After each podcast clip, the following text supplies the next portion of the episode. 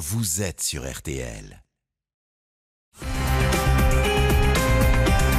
Sœur Anthony n'en a pas moins bel et bien disparu depuis début novembre. À Cannes, ex-épouse, compagne et proche entourage ne l'ont plus revu depuis le 5 novembre. Et la toute dernière fois qu'il a été aperçu, avant que son portable ne devienne muet et que ses comptes bancaires passent au point mort, c'était à l'hôtel Noga Hilton où il a passé seul la nuit du 6 novembre. Bonsoir. Pourquoi tuer un compte si ce n'est pour son compte en banque? C'est cette question que se sont posées pendant cinq ans les enquêteurs et la famille d'Anthony Ashley Cooper, dixième comte de Shaftesbury, un aristocrate richissime, mais aussi un personnage des plus extravagants, jet-setter habitué des nuits de la Côte d'Azur, où il aime venir s'encanailler, Cannes, Nice, Monte-Carlo, au bras de jolies jeunes femmes dont il tombe très souvent, trop souvent amoureux. C'est son cœur d'artichaut qui va finalement perdre le Lord anglais. Au début du mois de novembre 2004, Anthony Ashley Cooper se volatilise ainsi sur la croisette à Cannes. Plus aucune trace de l'aristocrate jusqu'à ce que sa dépouille ne soit retrouvée cinq mois plus tard dans une décharge sauvage de Théoul-sur-Mer. Aucun doute, le Lord a été tué mais qui pouvait en vouloir à cet Anglais excentrique et volage? Son amour des femmes, son compte en banque ont-ils été au final ses pires ennemis? Avec nos invités de l'heure du crime, nous allons voir ce soir si malgré les investigations, les aveux et les procès qui vont suivre, il reste aujourd'hui encore une part d'ombre dans ce dossier. Qui avait effectivement intérêt à tuer le dixième comte de Shaftesbury? Poule aux œufs d'or des nuits canoises, playboy romantique et chasseur de papillons. L'affaire du Lord anglais, la mort de l'homme qui aimait trop les femmes, l'enquête de l'heure du crime ce soir sur RTL. À tout de suite. L'heure du crime. Jean-Alphonse Richard jusqu'à 21h sur RTL.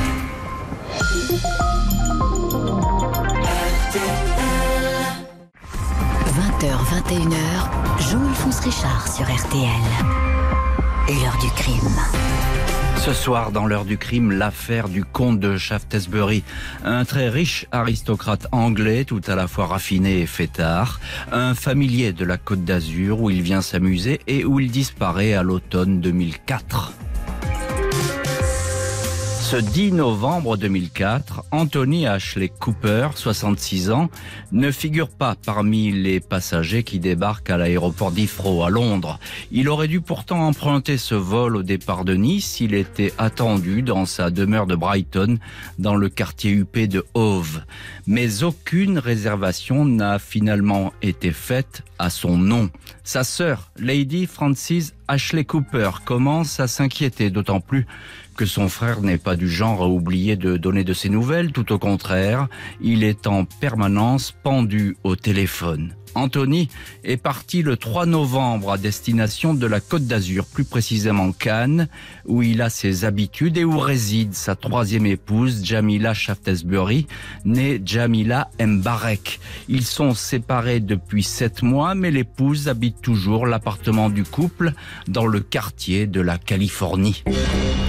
À Cannes, Lord Shaftesbury a pris ses quartiers à l'hôtel Noga Hilton, un établissement de luxe de la Croisette. Il y a réservé une chambre à son nom. La dernière fois qu'on l'aperçoit, c'est le 6 novembre, dans l'un des salons de l'hôtel. Des membres du personnel se souviennent avoir croisé un client normal et qui ne paraissait ni contrarié ni inquiet. En fait, l'aristocrate britannique est venu régler les derniers détails de son divorce avec Jamila. Les deux époux ont convenu une rupture à l'amiable. Anthony Ashley Cooper, qui n'a jamais compté son argent avec les femmes de sa vie, a prévu d'octroyer à sa dernière épouse une importante contribution. Jamila, elle ne désespère pas de reconquérir cet homme dont elle est également sans nouvelles. Le 16 novembre, la sœur du disparu alerte le consulat de Grande-Bretagne à Marseille. Les autorités françaises sont prévenues, un avis de recherche diffusé.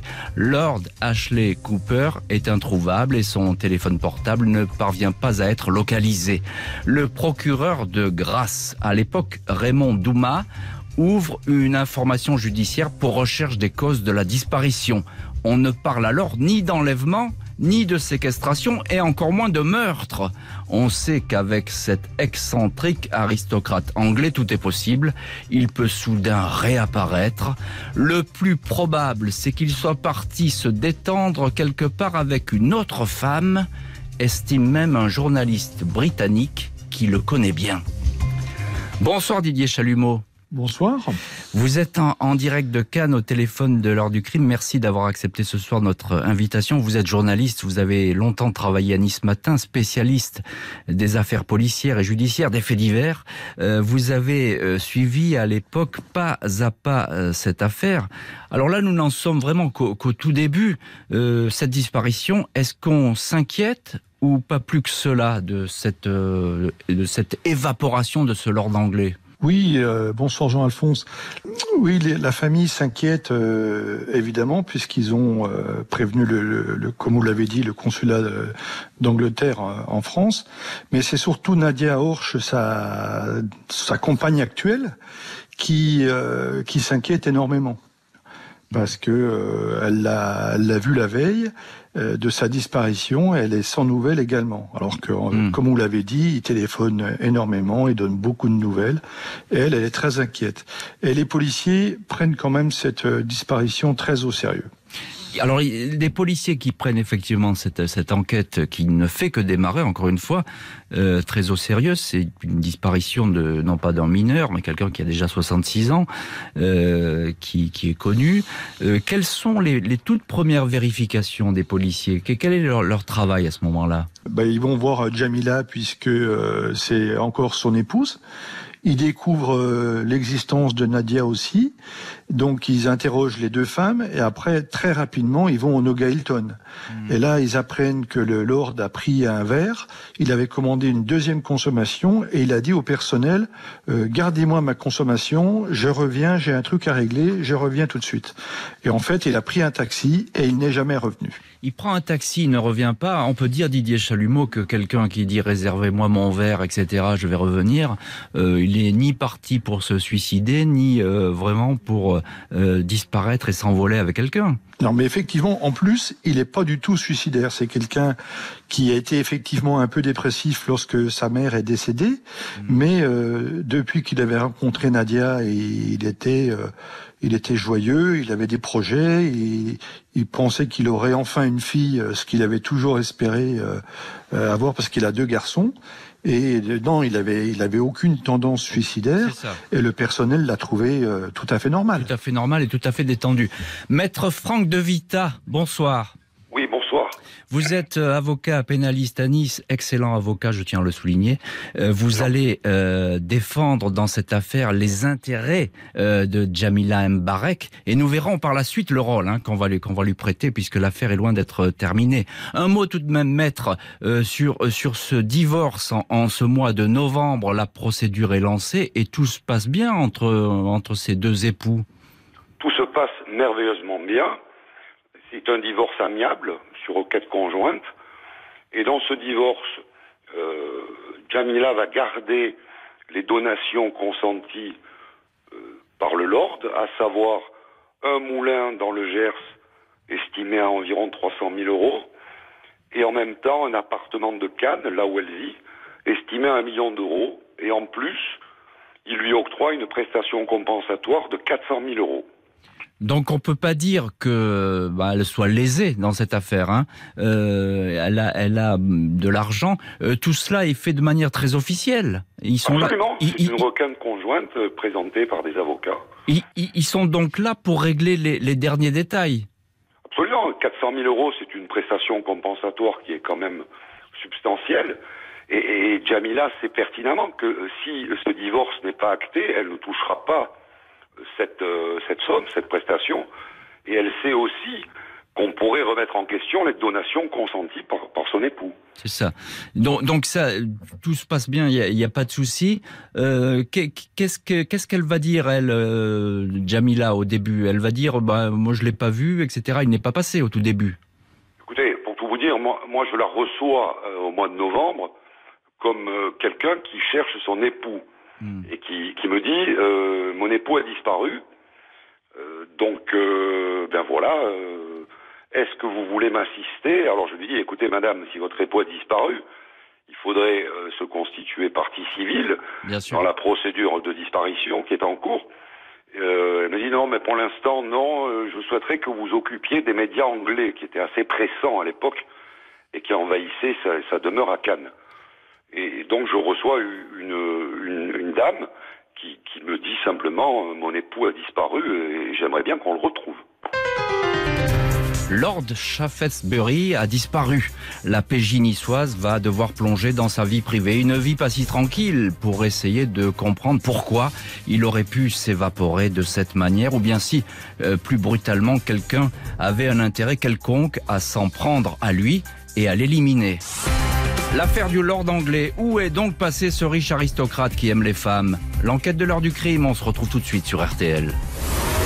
20h, 21h. L'heure du crime sur RTL. RTL.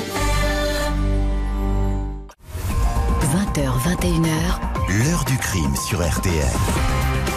Heure du crime consacrée ce soir à la disparition d'Anthony Ashley Cooper en novembre 2004 à Cannes. Le richissime aristocrate anglais s'est volatilisé sans laisser de traces. Départ volontaire, rapt, suicide, mauvaise rencontre. La réponse se cache peut-être dans la vie intime du disparu. Cinq semaines après la disparition de Lord Shaftesbury sur la côte d'Azur, la justice anglaise décide d'ouvrir une enquête pour meurtre. Pas de preuve d'un crime à ce stade, mais cette mesure permet d'élargir et d'accélérer les investigations. Scotland Yard travaille effectivement main dans la main avec la police judiciaire française. Pour l'instant, l'appel à témoins n'a rien donné et les auditions n'ont pas apporté d'éléments permettant de savoir où se trouve le Lord. L'épouse, Jamila, traquée par les tabloïds anglais et la presse People, est partie se reposer en Allemagne où vit une partie de sa famille, troisième épouse légitime dans la vie d'un homme qui a compté bien d'autres femmes. Les conquêtes féminines ponctuent effectivement l'existence du Lord, un homme devenu très riche l'année de ses 22 ans quand il a hérité du titre du comte de Shaftesbury, dixième du nom et d'une immense fortune bancaire et immobilière, des appartements à Londres, à Brighton, une gigantesque propriété, 3600 hectares à Saint-Gilles, dans le Dorset, au sud de l'Angleterre. En 1966, à 28 ans, il s'est marié à Bianca, 10 ans de plus que lui et déjà mère de deux enfants. Premier divorce. Dix ans plus tard, il convole avec Christina, fille d'ambassadeur. Le couple a deux garçons. 15 ans de mariage tranquille, jusqu'à ce que sa vie bascule à 61 ans à la mort de sa mère, un séisme affectif, raconte sa sœur à Scotland Yard. Il n'arrivait plus alors à discerner les gens qu'il fréquentait. Le fait est que le Lord paisible, mélomane averti et collectionneur de papillons, se change en oiseau de nuit. Fini la vie étriquée dans les brumes anglaises. On le voit porter des chemises en soie rose, largement ouvertes, et une chaîne en or autour du cou. Il sort beaucoup, vient s'amuser en France, essentiellement sur la côte d'Azur. À 61 ans, il s'affiche avec de jolies et jeunes femmes, dépense sans compter, toujours généreux avec ses nouvelles amies. On le voit avec une mannequin Nathalie Lyons, qui a posé pour le magazine érotique Penthouse. Il s'amuse quand elle lui réclame 70 000 euros pour s'acheter une voiture. Il fréquente les bars à hôtesse et figure même dans le fichier client d'une agence d'escort girl basée en Suisse. C'est comme cela qu'il aura fait la connaissance de la très séduisante Jamila Mbarek, 37 ans, hollandaise d'origine tunisienne. En novembre 2002, il l'épouse aux Pays-Bas et la couvre de cadeaux, un appartement à Cannes, un moulin dans le Gers et une rente de 7000 euros par mois. Didier Chalumeau, vous êtes en, ligne depuis Cannes avec nous dans l'heure du crime. Je viens de résumer la, trajectoire intime d'Anthony Ashley Cooper. Évidemment, euh, c'est sur cette vie, dirons-nous, euh, pas dissolue, mais pour le moins agité, que, que travaillent immédiatement les policiers. Oui, alors les policiers euh, euh, vont se rendre dans les, ce qu'on appelle les bars à hôtesse ou les bars à bouchons que le Lord fréquentait assidûment dans le quartier du, Palais des Festivals, euh, où il y a plusieurs bars à hôtesse dans ce coin-là. Et effectivement, le Lord était un client assidu jusqu'à tard dans la nuit. Et on, peut dire qu'il buvait pas mal. Qui buvait pas mal et qui rencontrait beaucoup de monde et, toujours des, jolies femmes, il faut bien le dire. Hein. Oui, oui, oui. Et puis la, dernière en date était euh, d'ailleurs très jolie. C'était Nadia, une jeune mère mmh. de famille. Mais du coup, euh, eh ben, écoute, ils avaient prévu de faire leur vie ensemble. C'est ça. Mais euh, les policiers ont quand même pensé qu'ils pouvaient avoir rencontré quelqu'un d'autre, euh, puisqu'il sortait quand même beaucoup euh, et il sortait tout seul. Donc c'est un homme qui, qui sort tout seul, qui multiplie les conquêtes. On a bien compris que c'est un, un, joli cœur et, qu'il aime bien euh, cette, cette vie un petit peu dévergondée. Très vite, côté anglais, Scotland Yard et puis la famille du Lord écarte la thèse du suicide ou la disparition volontaire. Mais est-ce que c'est un homme menacé? Parce que j'ai lu euh, dans les, dans les comptes rendus de presse euh, de, l'époque qu'il avait subi une agression puis un cambriolage dans un appartement qu'il loue à Versailles. Est-ce que c'est exact? Est-ce que c'est un homme menacé? Oui, alors, il n'est pas menacé euh, à Cannes, il n'est pas menacé puisqu'en fait, il loge à l'hôtel. Donc, il vient pour des durées qui sont relativement courtes. Et sur Cannes, il n'est pas menacé, mais on apprendra plus tard qu'il était effectivement plus ou moins menacé par son beau-frère par son beau-frère, et puis parce que aussi c'est quelqu'un sans doute qui attire un petit peu la foudre, il a beaucoup d'argent, il le montre, donc euh, ça peut attirer évidemment les convoitises, je suppose. Oui, la piste d'une agression a été aussi travaillée en, se disant que peut-être qu'en sortant d'un bar à hôtesse, il aurait pu être suivi et, agressé par des par des par des, des gens, des individus qui en auraient voulu à son argent. Mais dans ce cas-là, il n'y a aucun mouvement bancaire sur, sur son compte. Rien ne bouge hein, pour l'instant, depuis qu'il a disparu. Non, euh, on l'a pas forcé à retirer de l'argent avec sa carte bleue. Il n'y a eu aucun retrait. Et surtout, son téléphone ne borne plus, il est éteint très rapidement quand même, on, pense à un homicide. Enfin, la police pense à un homicide. C'est ça. En tout cas, en tout cas, une, une affaire criminelle. Euh, Maître Franck de Vita, vous êtes euh, en ligne vous depuis Nice dans l'heure du crime ce soir. Euh, vous êtes l'avocat de Jamila Mbarek, la troisième épouse du Lord. qui est-elle cette Jamila Mbarek? Écoutez, la police judiciaire a, a employé beaucoup d'efforts, a fait beaucoup d'efforts et a employé beaucoup de procédés pour essayer de démontrer ce qui paraissait pour eux évident, à savoir que c'était une hôtesse. Mhm. Et malgré une enquête extrêmement poussée et, bien faite d'ailleurs, personne n'a pu établir euh, une activité d'hôtesse euh, antérieure à, ce crime, à ce drame. je vous pose la question parce que euh, une agence d'escorte dira qu'elle faisait partie de cette agence et que c'est comme ça qu'elle aurait connu le Lord. C'est faux cette histoire? C'est-à-dire que... Richard, euh, cette personne, je m'en souviens très bien, a témoigné euh, devant la cour d'assises des Alpes-Maritimes, mais son témoignage n'était pas probant. C'est-à-dire que c'était euh, par ricochet, par on m'a dit que, etc. Mais on n'a pas retrouvé quelqu'un qui, a dit elle a travaillé dans tel établissement, c'était une hôtesse. Maître de... Ça m'avait marqué parce qu'il fallait à tout prix que ce le soit parce que notamment euh, Nadia Horch en était une, me semble-t-il. Oui, bien sûr. Et il y avait derrière toute une armée, je dirais, d'hôtesses qui, qui, avait senti le, très bon client. Hmm. Donc il fallait que Jamila en soit, mais ça n'a pas été établi. Il y a eu effectivement un témoignage qui était très contestable. Maître de Vita, je vous pose la question cash, et vous me répondez cash, c'est un mariage d'amour ou, d'intérêt entre le Lord et, et Jamila? Ah, très bonne question. J'ai une opinion, si vous voulez, mais vous la gardez Non, je la garde pas, mais ça ressemble pas spécialement à un mariage d'amour. Maintenant, euh, elle tenait son rang d'épouse. L'enquête va avancer sans véritablement progresser. Impossible de savoir qui aurait voulu s'en prendre à Lord Shaftesbury, qui ne faisait l'objet d'aucun chantage et, au vu de sa mensuétude, comptait davantage d'amis que d'ennemis. La troisième épouse va bientôt se retrouver au cœur du dossier. L'affaire du Lord anglais, sa générosité a-t-elle perdu cet homme qui aimait les femmes? C'est ce soir l'enquête de l'heure du crime. À tout de suite sur RTL. Jean-Alphonse Richard sur RTL. L'heure du crime.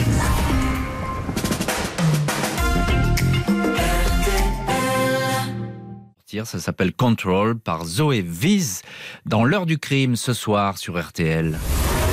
20h, 21h, l'heure du crime sur RTL. Jean-Alphonse Richard.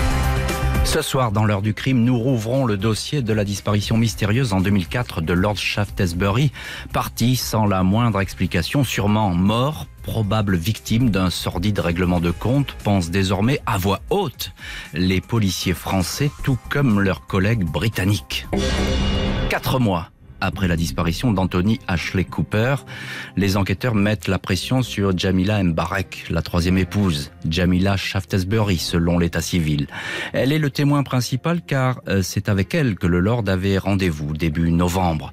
Il est avéré que le couple était séparé et en procédure de divorce à la demande de l'époux.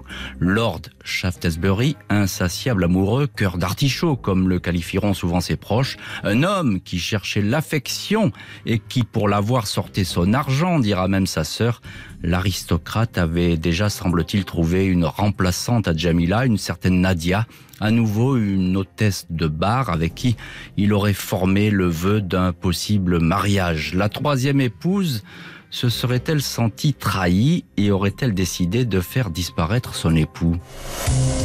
Dans l'œil du cyclone, placé sur écoute, Jamila craque. Au policier, puis devant le juge, elle certifie qu'elle n'est pour rien dans la mort de son époux et décrit ainsi une dispute qui aurait mal tourné. Le 6 novembre, le Lord se serait présenté chez elle dans son appartement canois. Elle était alors sur place en compagnie de son frère Mohamed. Le ton serait monté entre son mari et son frère jusqu'à un échange de coups. Shaftesbury se serait alors écroulé, inanimé. Son frère aurait emporté le corps, il s'en serait débarrassé dans un bois de la région. Mohamed serait rentré en Allemagne où il travaille et réside toute l'année. Le 25 février, Jamila Mbarek est interpellée et présentée à la juge d'instruction de grâce Catherine Bonici. Elle est mise en examen pour complicité d'homicide volontaire et écrouée à la prison de Nice. Son frère Mohamed, un Tunisien de 40 ans, est arrêté en Allemagne, dans la banlieue de Munich, où il travaille comme manutentionnaire. Il est transféré en France et mis en examen pour homicide volontaire. Il est, à ce stade, présenté comme l'acteur principal du crime, celui qui a tué le Lord anglais, dont le corps manque toujours à l'appel. Maître De Vita, avocat de Jamila Mbarek, en ligne dans l'heure du crime depuis Nice. Euh, pourquoi donc Jamila Mbarek, votre cliente, pourquoi parle-t-elle? À mon avis, parce qu'elle a du remords. Elle a du remords parce qu'elle sait des choses et elle sait aussi que ça implique son frère. Hmm. Certes, elle en a peur, mais c'est quand même son frère. Donc tout ça, euh, ça fait euh, une espèce de mélange dans sa tête et la pression est trop forte pour elle. Alors elle va me téléphoner euh, au mois de janvier, me semble-t-il, ou, quelques jours avant qu'elle soit euh, cueillie à l'hôpital psychiatrique de Cannes, hein, car elle n'a pas été véritablement saisie sur la voie publique ou à son domicile. Et, elle me dit, maître, il faut que je vous parle, etc. Et elle me passe sa sœur. Et sa sœur me dit, maître, il faut qu'elle se vide, il faut qu'elle parle, elle va pas bien, euh, elle a des problèmes psychiatriques. Et cette écoute qui a été interceptée par la police judiciaire va, va déclencher rapidement euh, le, dossier, si vous voulez. C'est une accélération du, dossier assez hmm. remarquable. C'est ce, c'est ce, coup de fil qui déclenche véritablement l'enquête, en tout cas la, mise en, accusation de, votre cliente. À mon sens, oui. D'accord. Vous dites qu'elle est en, dans une maison psychiatrique ou une maison de repos, je ne sais pas. Euh, pourquoi? Parce qu'elle est, elle est complètement terrorisée avec cette affaire? Non, parce que je pense que, que c'est véritablement une tempête sous un crâne, qu'elle se sent pas bien, parce qu'elle sait, parce que parce que c'était quand même son époux, même s'il était en instance de divorce, et parce qu'elle sait qu'il y a son frère au milieu, et qu'elle sait à ce moment-là que son frère a donné la mort. Qu'est-ce qu'elle vous dit précisément, maître? Qu'est-ce qu'elle vous raconte? Elle, elle dit j'étais là, j'ai rien pu faire, il y a eu cette bagarre qui a éclaté, c'était épouvantable? La première version qui est donnée, sur laquelle d'ailleurs elle ne reviendra à peu près jamais, elle va dire, et elle va qualifier ce qui s'est passé de bagarre d'ivrogne. Hmm. Elle va dire... Euh, le Lord, enfin mon époux est venu, venu à mon domicile à Cannes, dans, la maison que le Lord lui avait donnée d'ailleurs. Et il y avait mon frère qui était venu euh, pour vendre sa voiture ou je sais plus quoi, un truc comme ça. Euh, le Lord était sous, mon frère était sous, ils se sont battus et dans la bagarre, euh, mon frère a tué le Lord. Voilà, voilà c'est ce qu'elle va dire en premier. Il va y avoir quelques variantes, quelques précisions qui sont données, mais ce sera la thèse de Jamila jusqu'au bout. C'est ça, elle, ne va pas varier hein, sur, cette, euh, sur cette question.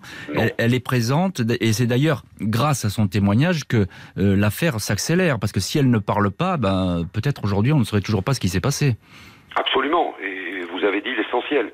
Il y a ce coup de fil qui est euh, antérieur de, de, quelques jours qu'elle me donne. Comme c'est sa sœur qui parle, je ne se posait pas le débat du secret professionnel. Sa sœur, ce n'est pas ma cliente, je mhm. ne la connais même pas. Elle me dit, il faut qu'elle se vide, maître, il faut qu'elle vous voie, mhm. ça va mal, etc. Et là, la, police judiciaire comprend.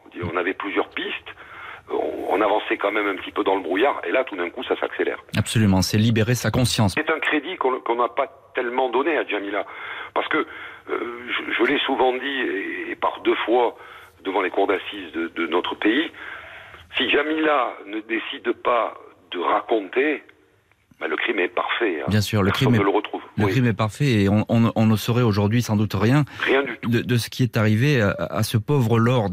Euh, Didier Chalumeau, ancien journaliste à Nice Matin et spécialiste des, affaires judiciaires, vous êtes en direct de Cannes euh, dans l'heure du crime. Qu'est-ce que raconte l'autre suspect, le, frère de Jamila? Il dément les faits? Il dément totalement les faits. Alors c'est un personnage euh, très très spécial, très nerveux, très speed, comme on mhm. peut on pourrait dire. Et en fait, lui, il dit qu'il est venu à Cannes pour vendre sa voiture. C'était un cabriolet euh, BMW, une série 3 à l'époque, et il dit ben je suis venu sur la côte parce que c'est plus facile de vendre un cabriolet sur la côte qu'en Allemagne. Il habitait à Munich. Hein. Ce qui est pas faux. Et du coup, il dit ben je suis venu, j'ai fait l'aller-retour, et le jour du, du meurtre, ben j'étais pas là. Voilà. J'étais pas là, donc j'étais en Allemagne. il se tiendra voilà, c'est ça. J'ai un alibi, j'étais en Allemagne, c'est ce qu'il dit. Hein oui, j'étais reparti en Allemagne, il dit voilà. L'avocat français de la famille Shaftesbury, maître Philippe Soucy, n'a lui aucun doute. Selon lui, il s'agit d'un crime crapuleux sur fond d'appétit financier. La famille de la victime ne croit pas non plus à la bagarre qui tourne mal, mais plutôt au règlement de compte. Sa sœur explique, c'était sa vie, la vie de mon frère, il l'a menée comme il a voulu, il est tombé sur de mauvaises personnes qui avaient décidé de le désosser. L'affaire du Lord anglais, tragique dispute ou sordide guet-apens? L'enquête de l'heure du crime ce soir sur RTL. À tout de suite.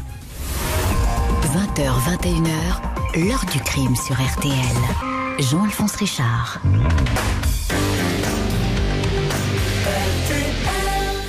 L'heure du crime, présenté par Jean-Alphonse Richard sur RTL. Heure du crime consacrée ce soir à l'affaire du Lord anglais tué dans un appartement de Cannes. Deux suspects mis en examen, sa troisième épouse et le frère de celle-ci qui auraient porté les coups mortels. L'argent est-il le mobile? Le 6 avril 2005, cinq mois après sa disparition, le corps d'Anthony Ashley Cooper, 66 ans, est retrouvé en contrebas d'un ravin sur la commune de Théoul-sur-Mer. Il ne reste du dixième comte de Shaftesbury qu'un squelette qui porte un jean et des bottines. Plus de peau, plus de chair, aucun bijou ni papier d'identité.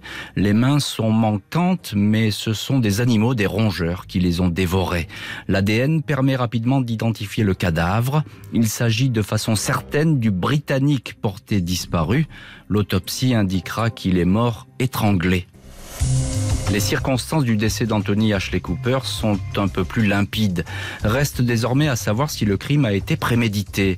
Si Mohamed Mbarek était bien dans l'appartement canois le soir des faits, il va longtemps prétendre le contraire. Et dans l'affirmative, s'il avait été spécialement convié par sa sœur pour régler son compte à ce mari qui voulait la quitter. Au fil des semaines, le frère et la sœur, tous deux emprisonnés, vont livrer des versions qui parfois divergent mais se rejoignent sur un point, celui de la bagarre qui aurait mal tourné. Mohamed, qui niait les faits, finit par admettre qu'il a agrippé le lord par le cou. L'aristocrate était agressif, avait bu du whisky, il n'a pas voulu lâcher prise et il en est mort. Jamila affirme avoir crié, impuissante face à ce déchaînement de violence. Mohamed, dit-elle, réclamait à Shaftesbury 10 000 euros. Si Mohamed a bien tué à main nue le riche anglais, les enquêteurs et la juge ont toujours un doute sur le mobile. Jamila aurait-elle commandité le crime Par peur de tout perdre en cas de divorce, elle aurait été en effet informée d'une clause dans le testament de son époux, clause précisant qu'en cas de divorce, elle n'hériterait pas de sa fortune. Pensait-elle qu'une fois son époux mort, elle demeurerait sa veuve officielle et hériterait alors d'une grande partie de ses biens. Un meurtre sur commande, pour le moins risqué, tant il s'avère que cette opération n'avait vraiment rien de professionnel. Maître Franck de Vita, vous êtes euh, l'avocat de Jamila Mbarek dans, cette affaire. Euh, à l'époque, euh, la question centrale qui va se poser et qui d'ailleurs va perdurer jusqu'au procès qui vont arriver, la question centrale c'est l'héritage. Est-ce que Jamila avait réellement peur de, peur de tout perdre en cas de divorce? Non. Non, parce que, alors d'abord, faut savoir que l'héritage arrive quelques jours avant la clôture de l'instruction. Mhm. Jusqu'à pré- Et, euh, jusqu'à présent, quel- on n'en parle pas. On n'en parle pas. Et tout d'un coup, et je crois que c'est même à la requête de la défense, j'avais dit, écoutez, euh, Jamila sait que elle, elle n'a pas d'héritage puisque ce sont les enfants d'Anthony H. Cooper, du Lord, qui doivent hériter. Mhm. Et quand ce testament arrive, effectivement, elle a droit à un lac en Grande-Bretagne, dont on ne connaît pas vraiment la valeur, mais elle- elle-même l'ignore, et là je pense qu'elle est de bonne foi. Donc moi, cette histoire d'héritage, je n'y crois pas un instant, et ça n'a pas été véritablement établi de- de- devant les cours d'assises. Alors à l'instruction encore moins, parce que c'est pratiquement le dernier acte de l'instruction. L'héritage, c'est pour moi euh, un, écran de fumée. Ouais. À la fin, euh, pour, pour saupoudrer cette histoire, on dira ah mais oui, mais en fait le Lord avait prévu de tout donner à ses enfants. Ouais, C'était comme ça, sauf ce lac. Alors la valeur de ce lac est un autre débat. Ce qu'il y a de sûr, c'est que Jamila, qui n'était pas spécialement, euh, comment vous dire, vicieuse, euh, ne savait pas qu'elle avait ce lac, et puis on n'a jamais su la valeur de ce lac. Est-ce qu'on peut imaginer, maître, que finalement elle est hum, commandité ce crime, euh, peut-être pas pour l'héritage, euh, à supposer qu'elle l'ignore, mais pour essayer de, de- de lui extorquer de l'argent, ça se serait mal passé. Est-ce que c'est possible à, à imaginer ou pas Moi, je n'y crois pas non plus. Ce que je constate de, de- de manière euh, assez euh, mécanique, c'est qu'elle perd les 400 000 euros de la prestation. Elle perd aussi la possibilité d'entériner définitivement les donations qui avaient été données, les Hum, donations, pardon, qui avaient été consenties à hauteur d'un million d'euros pour le- la villa de Cannes et de, de 300 000 euros pour le moulin du Gers. Donc le bilan comptable est très très mauvais pour Jamila. Ouais, ce que vous dites, c'est qu'elle a tout à perdre. Si, Pour si- moi, pour moi, je l'ai toujours soutenue et je pense que de mauvaise foi, on a dit le contraire. Elle avait tout à perdre.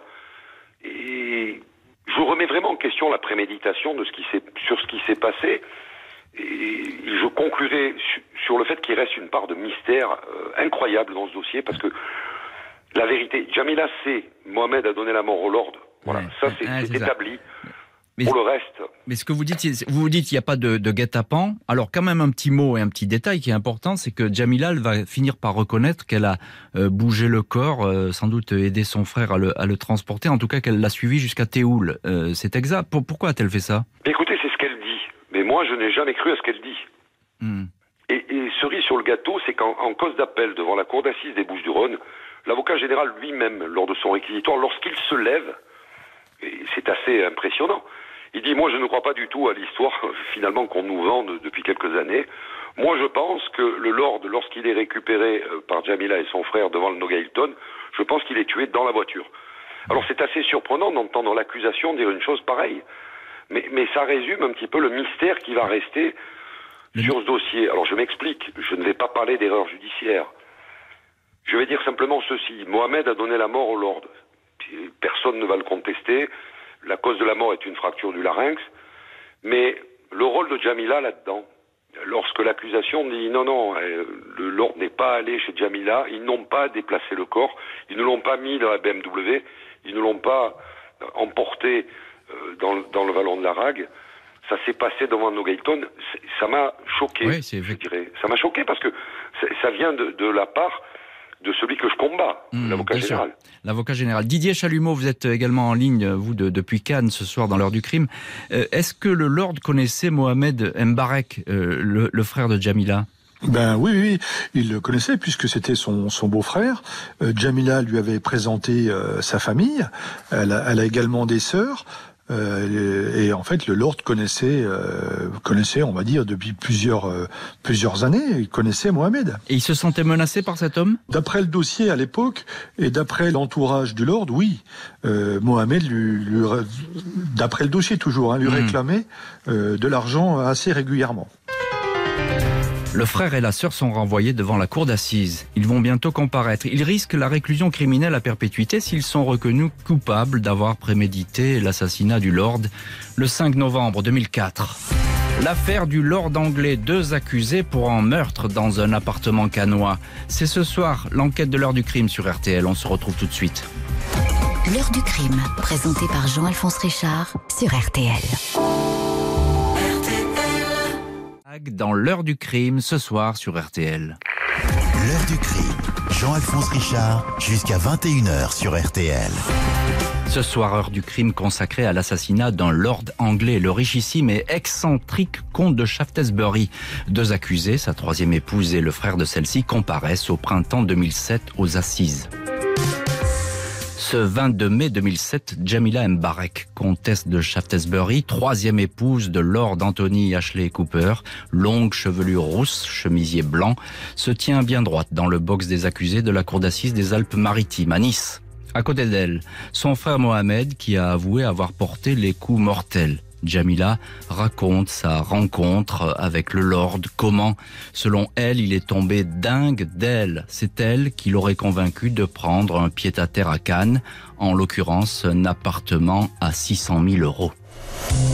Au cours des débats, Jamila dément avoir voulu la mort de son riche époux et encore moins de l'avoir organisé. Si son frère était chez elle le 5 novembre 2004, c'est un hasard. Elle l'hébergeait de temps à autre. Ce n'était pas un complot entre ma sœur et moi, ni un contrat. Ma sœur est totalement innocente. C'est une bagarre qui a mal tourné, assure Mohamed Mbarek. Après quatre jours de procès, la sœur et le frère sont condamnés à 25 ans de prison pour un crime qualifié par l'avocat général, je cite, David et de Cupide. Deux ans plus tard, Jamila Mbarek, dernière épouse du Lord Shaftesbury, écope de 20 ans de prison lors du procès en appel à Aix-en-Provence. Son frère n'avait pas interjeté appel et continue à purger sa peine. Selon l'accusation, Jamila a fait éliminer son mari par son frère, pas pour gagner de l'argent, mais parce qu'elle avait peur d'en perdre. Cette fois, la justice tranche définitivement. Le lord anglais qui dépensait sans compter a été tué pour son argent, victime d'un pacte criminel conclu entre un frère et une sœur. Maître De Vita, en ligne depuis euh, Nice dans l'heure du crime ce soir, avocat euh, de Jamila Mbarek. Euh, pourquoi est-ce qu'on ne va pas croire votre cliente dans cette affaire? Ouh là là, le, le, le procès devant la cour d'assises des Alpes-Maritimes à Nice a été catastrophique. J'avais bien évidemment, dans, dans, le cadre de ma mission, expliqué à Jamila qu'il était important qu'elle comparaisse de manière digne. Mmh le sketch qui s'est déroulé dès l'ouverture du procès avec toutes les caméras, euh, etc. Le, le, frère qui prend à partie le président de la République.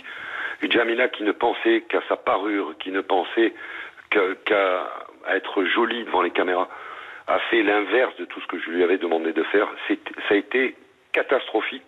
Ça a été une des pires accusées que j'ai vues de ma carrière. Donc ça, c'est une mauvaise image qu'elle a renvoyée. Hein, ah le... oui, elle a renvoyé une image, mais vraiment déplorable. C'était impressionnant. Alors, j'ai une explication. Je pense qu'il y avait son frère à côté, et son frère, c'est un mélange. Pour elle, c'est son frère, mais en même temps, elle en a peur. C'est ça, c'est -ce ça Est-ce que c'est la pression médiatique Je sais pas, mais alors, les conseils que je lui ai donnés, elle les a euh, mis à la poubelle.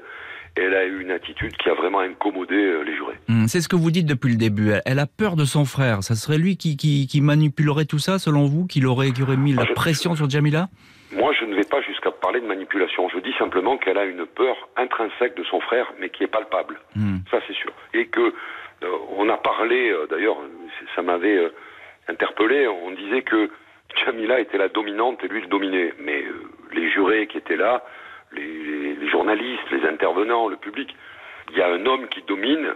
Et c'était Mohamed, pas Jamila. Jamila ne, ne, ne maîtrisait absolument pas son frère. Elle avait une peur endémique, je dirais. Euh, alors, il va y avoir aussi la, à, à l'audience la, la, famille du Lord qui va se présenter.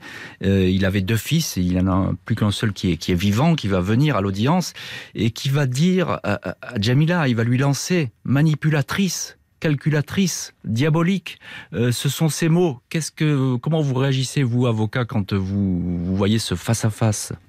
Bah, Vous savez, Jean-Alphonse Richard, dans, dans ces cas-là, digne de ce nom ne, s'en prend pas aux parties civiles hmm. et encore moins aux enfants. Je pense que celle qui a, entre guillemets, fait le plus de mal à la défense, c'est la, la, sœur d'Anthony H. Cooper qui a été remarquable, pleine d'émotions, pleine de retenue, pleine de bon sens, et qui avait euh, euh, des explications extrêmement sensées qui ont été données, développées.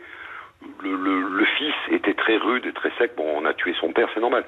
Mais la sœur a fait beaucoup de, travail pour l'accusation. Didier Chalumeau, euh, ancien journaliste de Nice Matin, puis spécialiste des affaires judiciaires et policières euh, en direct euh, depuis Cannes ce soir dans l'heure du crime.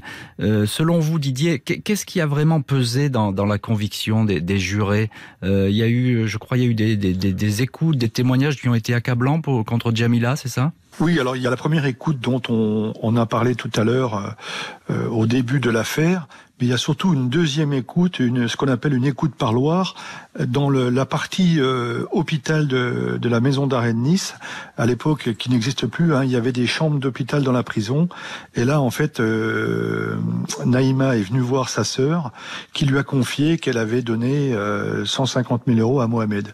Et le président de la cour d'assises a fait écouter euh, euh, cette, cette, cet enregistrement à l'audience. Là, effectivement, ça a été, là, selon, terrible pour, euh, pour Jamila. Selon vous, ça a été un tournant euh, dans, dans, le procès et dans sa condamnation, ah hein, c'est ça hein ça, ça, a été le, le, le moment, moment, fort, moment, fort, du procès. Euh, euh un, dernier mot, maître, maître De Vita, avocat de Jamila Mbarek. Est-ce qu'est devenu votre cliente? Vous avez eu des nouvelles après sa, sa condamnation? Alors ma cliente a été élargie, euh, je pense, il y a deux ou trois ans, et j'ai eu de ces nouvelles l'année dernière. Elle m'a rendu visite au cabinet, mmh. de manière polie, respectueuse, pour me dire que que la vie euh, la vie reprenait. Mais moi, je alors je sais pas, elle m'a pas dit ses projets. Euh, elle m'a parlé de, de, vouloir écrire un livre et que ça lui ça lui tenait à cœur. Elle, elle moi, je voulais juste dire quelques mots quand même sur la fin. Un petit mot, allez-y. Euh, juste un tout petit mot. Il restera une part de mystère parce que, comme je vous l'ai dit, l'avocat général est allé soulever une thèse qui, qui a mon agrément quelque part. Simplement, ce premier procès, il y avait son frère, ce premier procès, il y avait pourtant un président de cour d'assises à Nice qui était extraordinaire, mais qui n'était pas très en forme dans ce procès. Il a été bâclé avec deux accusés en deux jours. Hmm. En appel, elle était seule. On a, on a pris deux semaines et il n'y avait pas son frère. Et on a gagné cinq ans. La justice est passée, il n'y a pas d'erreur judiciaire. Mais la vérité, personne ne la connaît, à part Jamila sûrement et Mohamed. La vérité, personne ne la connaît. Merci beaucoup, maître Franck de Vita et Didier Chalumeau, d'avoir été ce soir les invités de l'heure du crime consacré à la mort du Lord de Shaftesbury. Merci à l'équipe de l'émission, Justine Vignot, Marie Bossard à la préparation, Marc Bisset à la réalisation. Et puis un grand merci à vous toutes et tous d'avoir partagé cette heure du crime ce soir sur RTL.